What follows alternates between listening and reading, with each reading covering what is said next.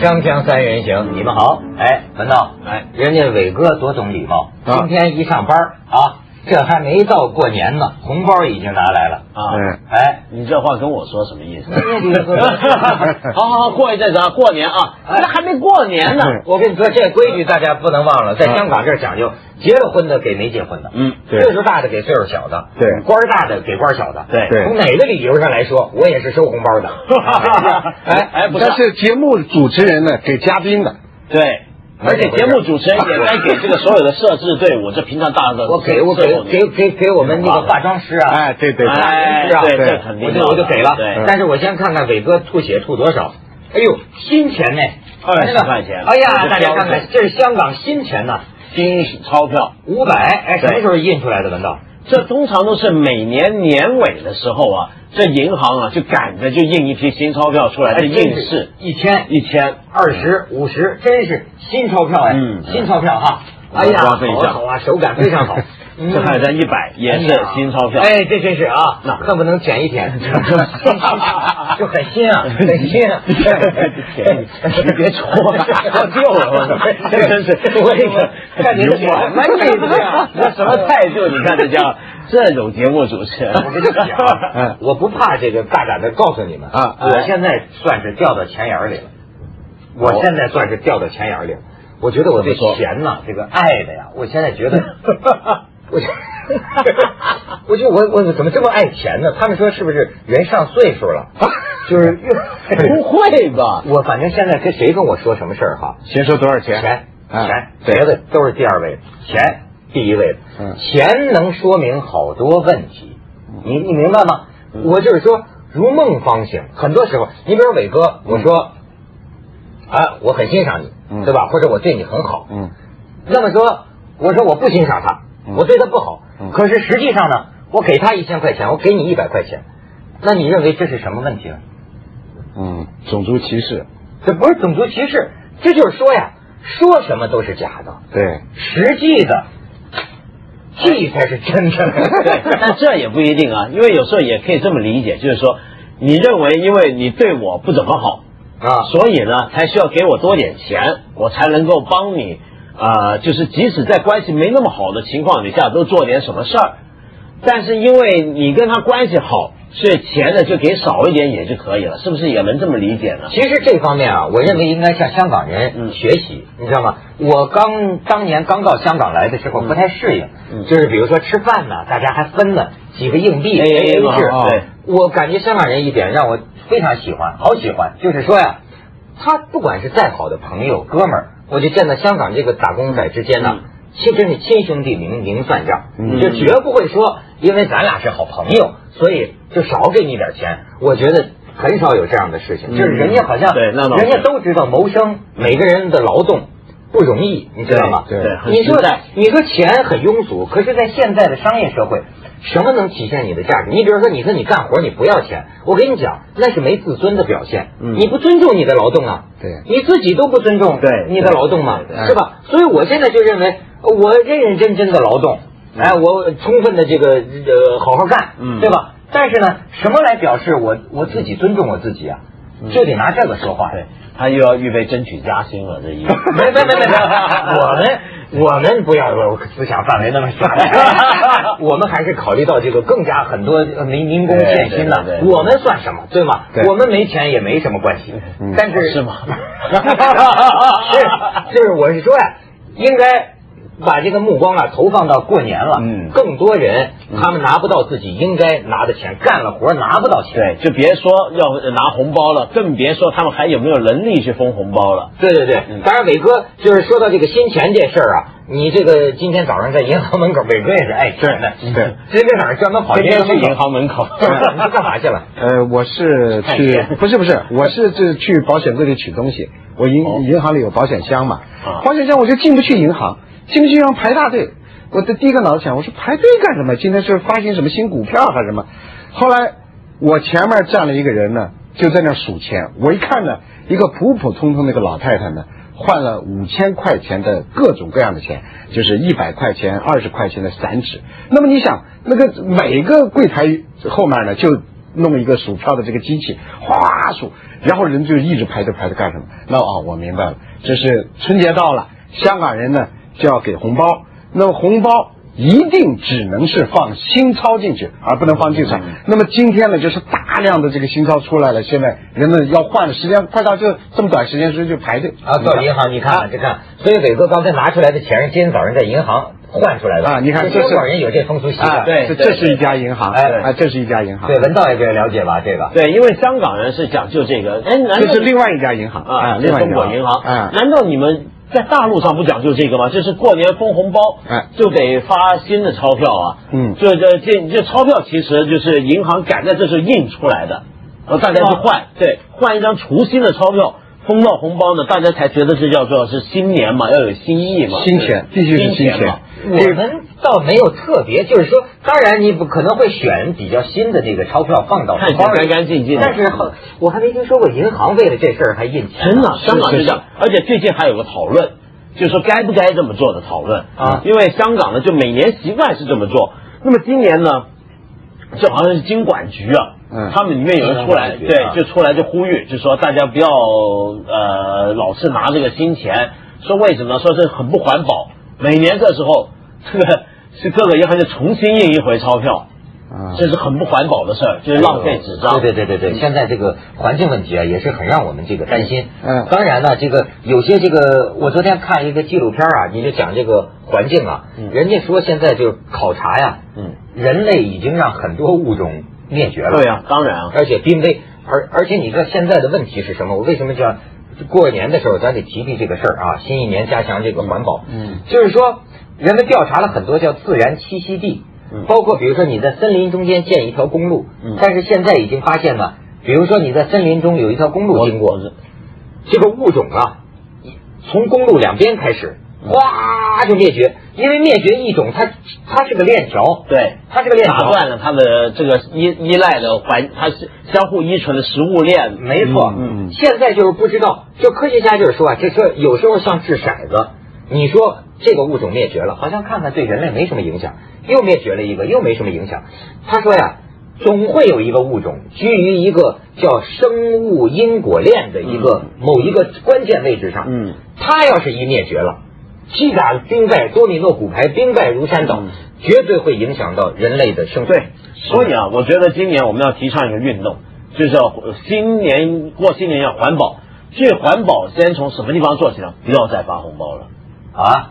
哎，对，首先尤其建构金钱，对，然后再省了这个红包，对，对，是不是？我跟你讲，咱俩先别为是不是有道理？对，咱今年 谁要跟我拿红包，我说，哎，我们今年搞环保。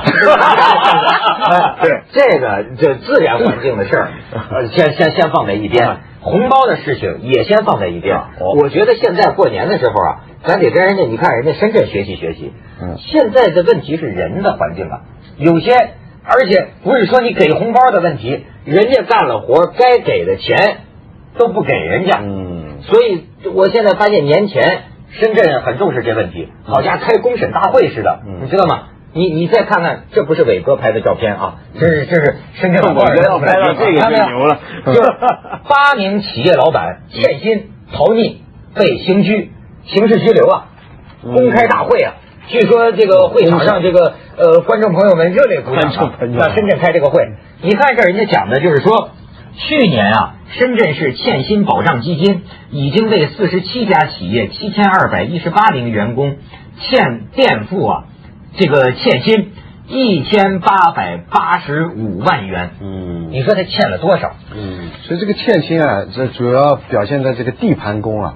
地盘工为什么老欠薪呢？我也做了一个调查，他实际上是这样的：很多工地啊，他做活的都是带流动资金来干活。什么意思呢？我包了一个地盘，我现在准备要盖一个楼房，那么先请打桩公司来给我打桩。那么按照常规，你看香港这种社会，那打桩来我要签合同，签了合同呢，我要给你预付金，然后打桩完成到一定程度，按我按进度给你拨款。这是一般的国际做法。内地怎么做呢？我这个打桩十个打桩公司，我凭什么叫你做？你要打桩可以，你先打，打完了以后我给你结算。你明白吗？就这个打桩公司先垫上钱，把设备运来，请工人付上饭钱，呃，连工钱呢，工人现在都不付工钱。然后你给我做完活，做完活，这个甲方就说我这个地地地盘的老板说不行，你这装不合格，我不给你钱，或者我扣你百分之三十，你不行，我就这么着了，那个就没办法。那么这个代打桩公司的老板呢？他也是个体户嘛，那他就不给他的工人，就环环相啊，环环相嵌，这叫过去我们叫叫什么三角债务，现在不是三角了，多角，所以这个地盘楼盖起来了，这个实际上这个总承包商呢，他一点都没有风险，风险都在参加盖房子的各个公司。所以这事儿啊，虽然说是个老问题，但是呢，我也觉得挺感慨。你好比我就看这个《深圳晚报》啊，就为这个新闻啊发这个评论吧，那就我就我就觉得。就是说，他这个评论里说的一些话呀，让我觉得很感慨。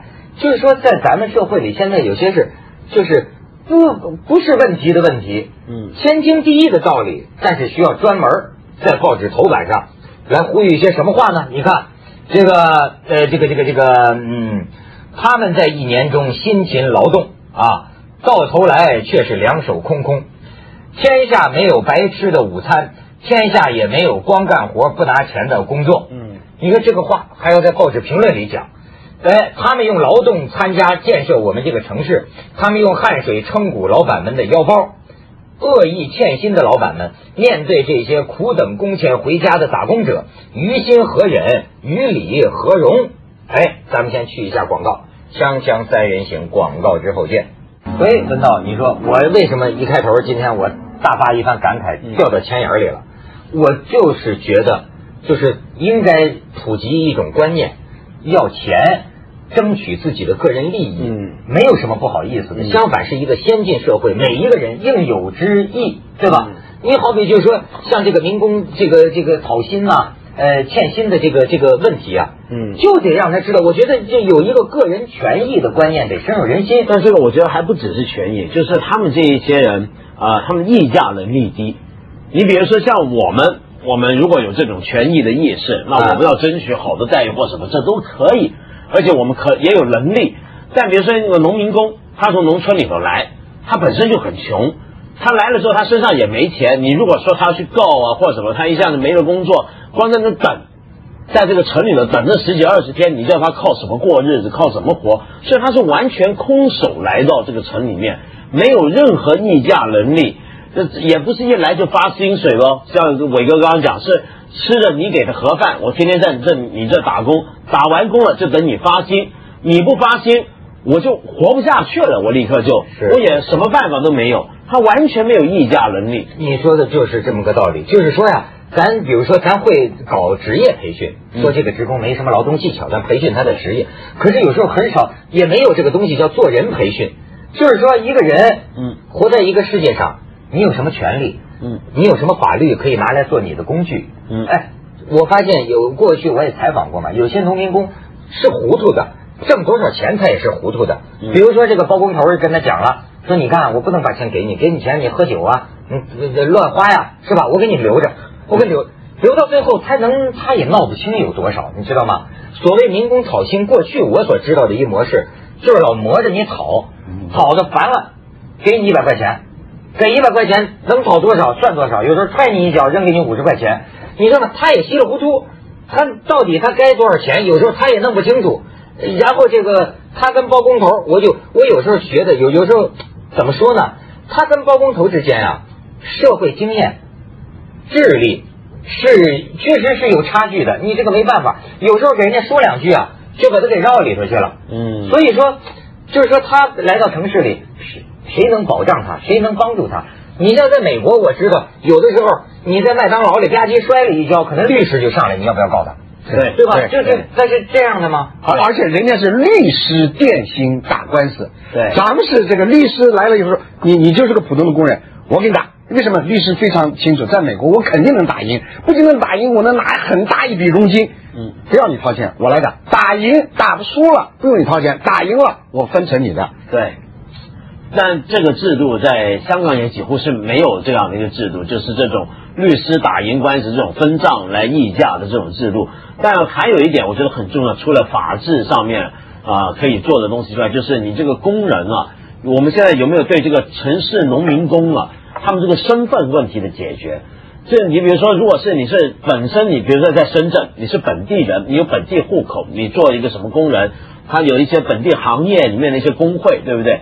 像这个民工，他也没有这种组织，他也没有什么机构去帮他，那么也没有什么特别的志愿组织去帮忙。比如说有一些地方出现这种流动工人的话，我知道其实印度或很多地方也有这种流动工人，但他有一些社会机构，我专门帮你流动工人的。他也不算是工会啊，嗯，那么但是他做的有点像工会的事儿，比如说你工人给人家欠薪了什么，你来找我，我们给你出头，我们组织里头有什么什么律师，有什么专家，我们给你找政府。比如说有时候他们去找政府部门这些工人啊，他也不知道该找什么部门，是是是，他他去了也不知道怎么说，说不清，他没办法，不会闹那个。你说你你你就想想，你甭说他了，你就说我们，嗯，我们要碰到什么事情，假如说闹到要打官司的边缘，你想起来，你心里就觉得。稀里糊涂的，嗯，这这这事儿怎么办呢？最好还是别去找法院。你想，咱都这样，何况那些？而且你你你闻到你说的，就是说，确实需要好多方面的这个关心。嗯，你这这你看，我就看同一份这个《深圳晚报》上啊，一个是企业老板欠薪，然后这个还有一个呢，劳务工的健康状况调查报告。你看这儿有一个顺顺口溜啊，就讲深圳劳务工。健康保障多隐患，说什么问题呢？性病啊，心病、心理问题。所以有个顺口溜：十七八岁小女工，避孕基本靠水冲；三十多个壮小伙，一间宿舍像鸟笼。性病、心病最常见，回乡路上多愁容。是啊，你就说是刚才呃文道讲这个，就是农民工，别说农民工了，就是。你假如在一个大公大公司工作，当你碰到老板刁难你的时候，或者你的部门经理刁难你的时候，你那时候就发现你根本没有所依靠的人。我们传统依靠呢，传统过去说法要靠组织，但组织是谁呢？过去就是啊是党组织，但现在社会发展呢，现在呢，就像这个弱势群体或者是工人，就很难说像西方这样工会的概念能站出来替你说话。所以这个社会发展呢，刚才不是要讲社会要有规则嘛，要有游戏规则。实际上，中国现在发展成一个新型国家了，不是过去传统的那种社会主义。那么新型国家就必须要有弱势群体的代表机构。对，哎，这个代表机构现在是怎么呢？一说就大家同情啊，政府号召要关心弱势群体，啊，这个欠薪的问题政府来协调，不行，要有社会自己的组织，要参加这个组织就要交会费。要去就是交会费啊，要有这个利益保证。你说真正的好律师，真正的来去为你服务。如果是做义工的律师啊，说句实话呢，还不到位。反正就最近啊，我对这个全盘西化有一个感触。我觉得至少有有有一条是很可取的，这也是从我个人的这个经验。我觉得咱们这个社会应该强化代理人制度。嗯，就你得承认什么事都有专业。我我举一个很简单的例子啊，嗯，哪怕是我们这样的人，对吧？其实你比如说，你要是谈到你的工作问题、你的雇佣问题、你的收入问题，好，你的专业是个主持人或者是个撰稿人，但是呢，你要跟这公司谈的话，这公司出出来的出来的人是谁呢？也许是人事部经理。嗯。可是你要知道，在这方面，其实你们俩是不平等的。对。你明白吗？对。你在人事雇佣方面，你可是个外行。嗯。你在谈判这些事情方面，你可不如他是专家。对。所以为什么我就想起像外国，这他总是有个代理人。经纪人，包括说是你像纽纽纽约那个公交车工人罢工那个讨也也也也也是属于要工会。要要加薪嘛，嗯。你也得双方都得有专家，你们是一个行业的人，于是你们代表我们去谈，这样其实好处特别多。但问题是一般来讲的话，像我们这种个体户啊、单干户啊，在一家公司，比如说干我们这种行业的，你就很难说，除非你很有名，你找经理人。要不然的话呢，你就都是靠你自己。我们也公司也没有工会吧，凤凰啊，都老说要搞工会，对 对，有娱乐工会，娱乐工会，搞康乐活动的，多久的？比如说像像这样的机构里面呢，就是你自己要很懂这个一些法律的常识。